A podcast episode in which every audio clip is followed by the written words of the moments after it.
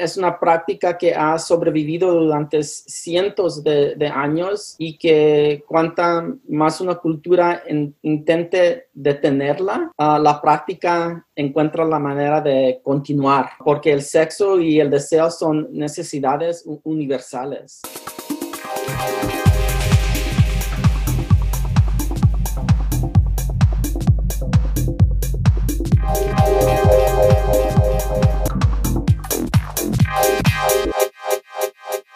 Cruising, una palabra muy unida al hombre gay y al sexo. Una práctica realizada desde hace siglos en lugares públicos y que no todo el mundo ve con los mismos ojos. El escritor mexicano estadounidense Alex Espinosa se ha abierto en el libro Cruising, Historia íntima de un pasatiempo radical, para contar la historia del sexo en lugares públicos y también su propia biografía practicándolo. Así que prepárate y disfruta el episodio.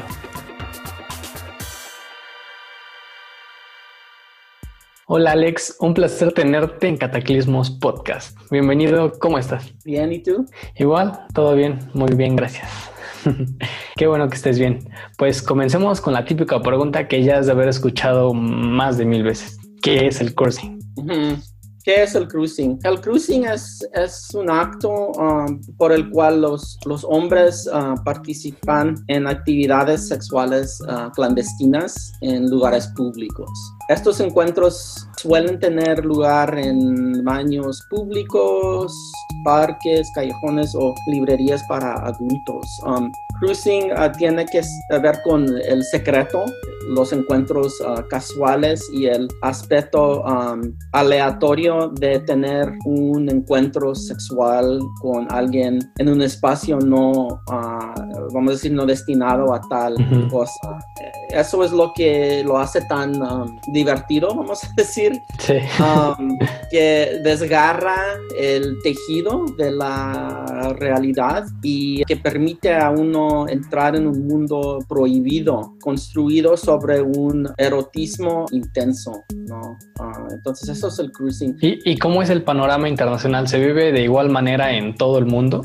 No, los, los diferentes países y, diferentes culturas um, abordan uh, la práctica de manera diferentes uh, según las opciones de los uh, países con respecto a la homosexualidad y, el sexo. En, en, en mis investigaciones uh, miré específicamente la forma en que los um, encuentros sexuales anónimos entre hombres esperan en, países, en el libro, en como Uganda y Rusia países eh, que tienen leyes muy uh, estrictas con respecto a la homosexualidad. Para los hombres de estos lugares específicamente, el sexo es uh, literalmente una cuestión de vida o muerte. Uh, cada encuentro puede resultar en el que sean arrestados, juzgados o incluso asesinados por lo tanto toman uh, precauciones en estos países porque siendo nuestros impulsos los que son, los hombres siempre quieran tener sexo y necesitan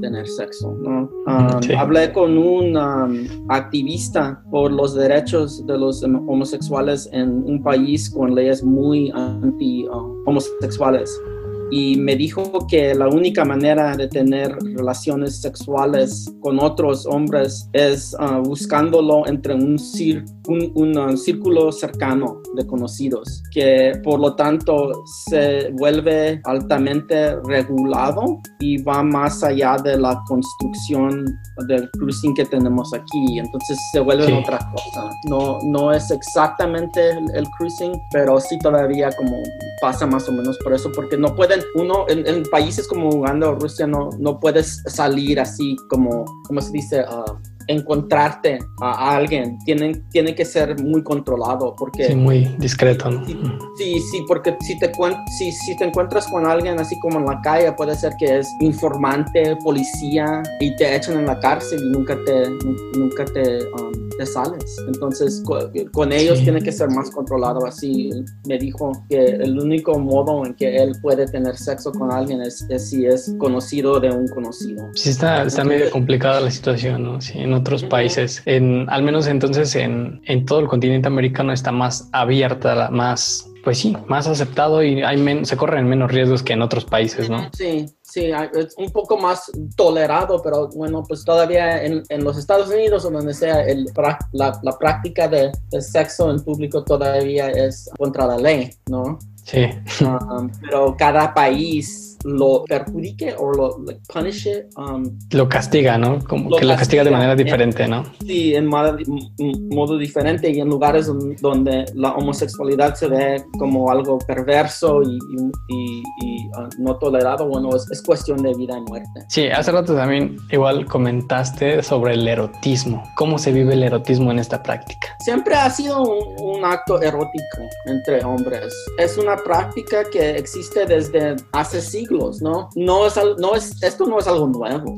Um, siempre ha funcionado como una forma de negociar el sexo y el poder, la intimidad y una vulnerabilidad. Vulnerabilidad. vulnerabilidad. Mi lengua. Sí. Sí, vulnerabilidad. ¿Cómo, si quieres decirlo en inglés, vulnerabilidad. Vulnerabilidad. Compartida de, um, entre um, completos desconocidos uh, cuyo único objeto o el objetivo es uh, satisfacerse mutuamente, así se dice. Sí. Para los hombres que están en el, en el armario, Um, los hombres que, por ejemplo, están casados o viven en um, algún lugar donde la homosexualidad está, se considera mal. Los encuentros sexuales que pasan por en, cruising, esta uh, práctica facilita, se convierte en la única forma de liberar sentimientos de culpa o frustración. Entonces, sí, es, es, es forma de, bueno, siempre ha, ha existido un elemento de, del eroticismo en, en, esta práctica. Es lo que lo hace tan divertido. como, como, como, tú igual lo mencionas, creo que aquí radica también la importancia, ¿no? De, de esta práctica porque eh, en tu libro dices que se usa como una herramienta para rebelarte contra una cultura que favorece la decencia y la heteronormatividad. Además, es divertido, justo como lo acabas de decir, sí. Entonces sigue, sigue funcionando como una práctica, pues sí, liberadora y de empoderamiento. Exacto, sí. Porque cuando yo era chico, yo, yo tenía muchas um, um, inseguridades, así se dice. Inseguridades, ajá. Inseguridades sobre mi cuerpo porque nací con una um, disability, discapacidad, ¿no? Discapacidad. Sí.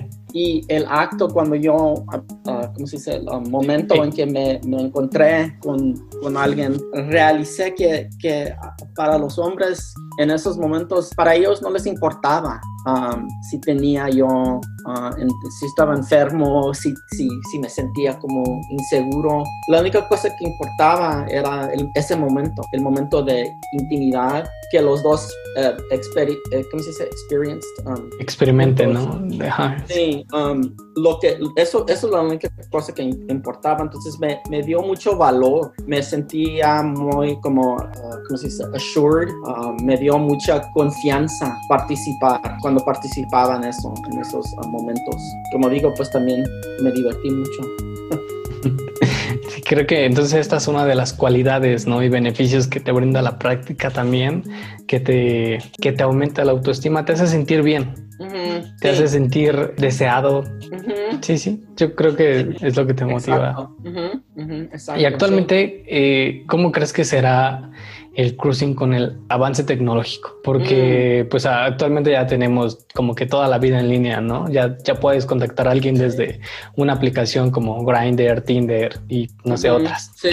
¿Cómo crees que va a cambiar ahora el cruising? Sí, me, me han, e, esa pregunta siempre, sí, siempre me, han, me han presentado siempre esta, pregunta porque sí, en el libro hablo de, de uno de los apps, pero las aplicaciones y la tecnología um, simplemente están agregando otra capa de complejidad del acto. En muchos sentidos la tecnología está eliminando la espontaneidad um, de todo, ¿no? La uh, geo, ¿cómo se dice? Geolocalización. Geolocalización.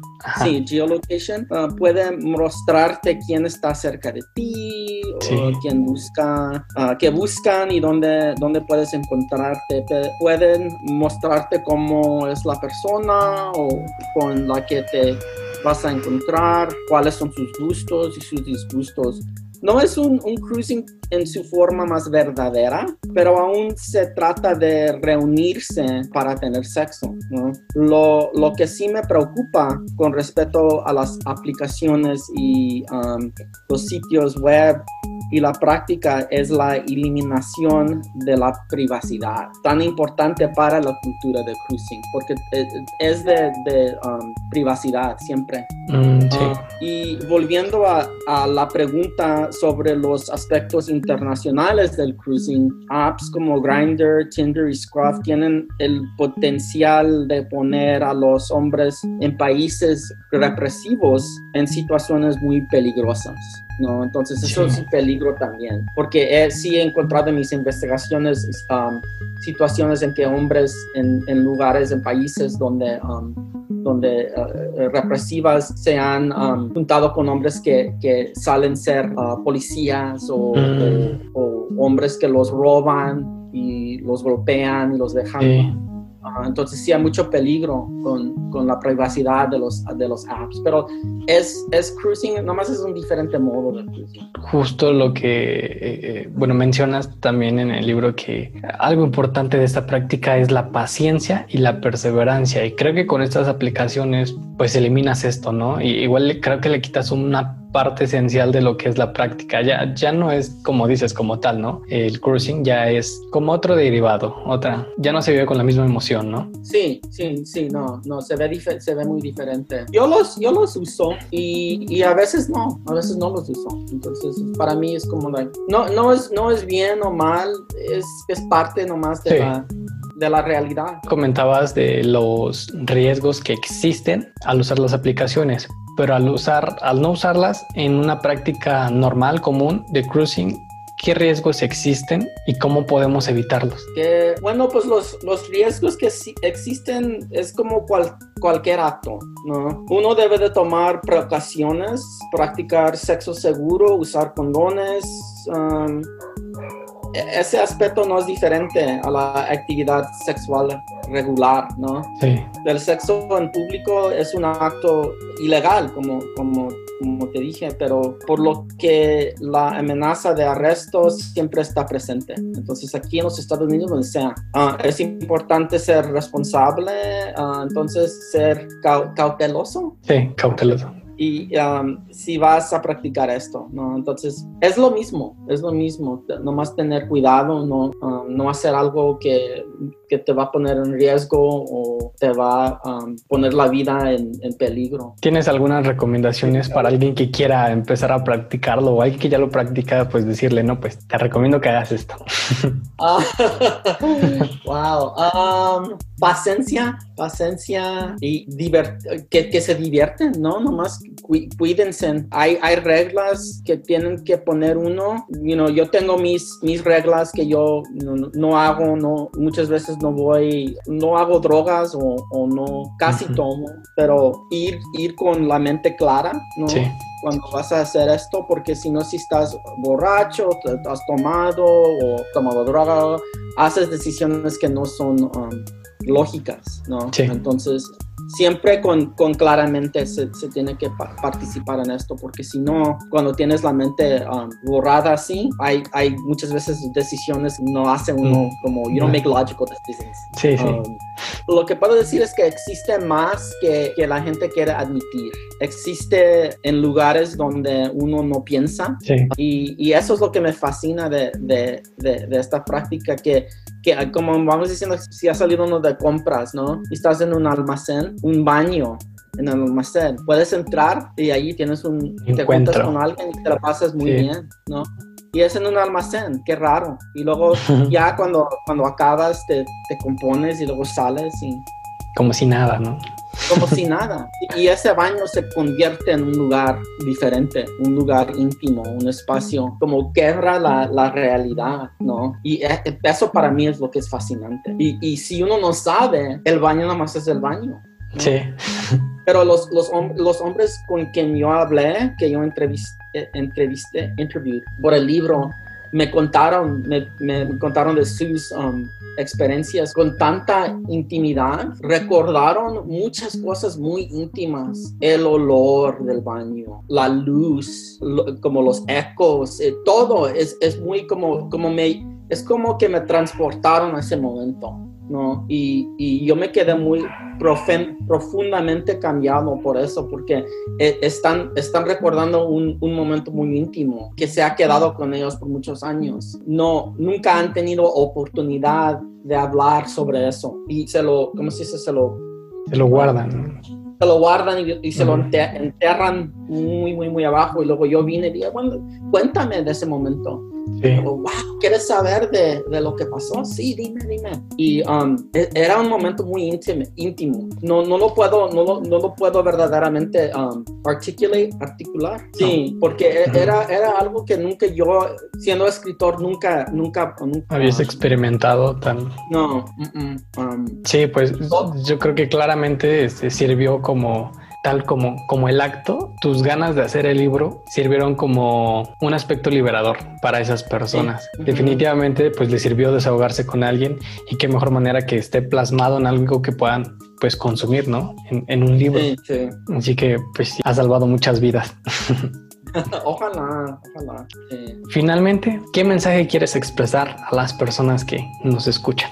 Que este, este acto de cruising no es no es nada nuevo. Creo que la cultura popular nos ha condicionado a creer que, que estas cosas son subversivas y no, y no lo son de verdad. Ah, mis investigaciones mostraron que, que más personas lo hacen de lo que nos damos cuenta. Es una práctica que ha sobrevivido durante cientos de, de años y que cuanta más una cultura intente detenerla, uh, la práctica encuentra la manera de continuar, porque el sexo y el deseo son necesidades universales, ¿no? Entonces no es algo subversivo, es, es parte de nuestra, de nuestra cultura y que cada vez que tratamos de controlarlo, hay a su modo sobrevivir, ¿no? No se puede, no se puede controlar. Así que entonces invitas al público a, practicarlo, a revelarse. Ajá,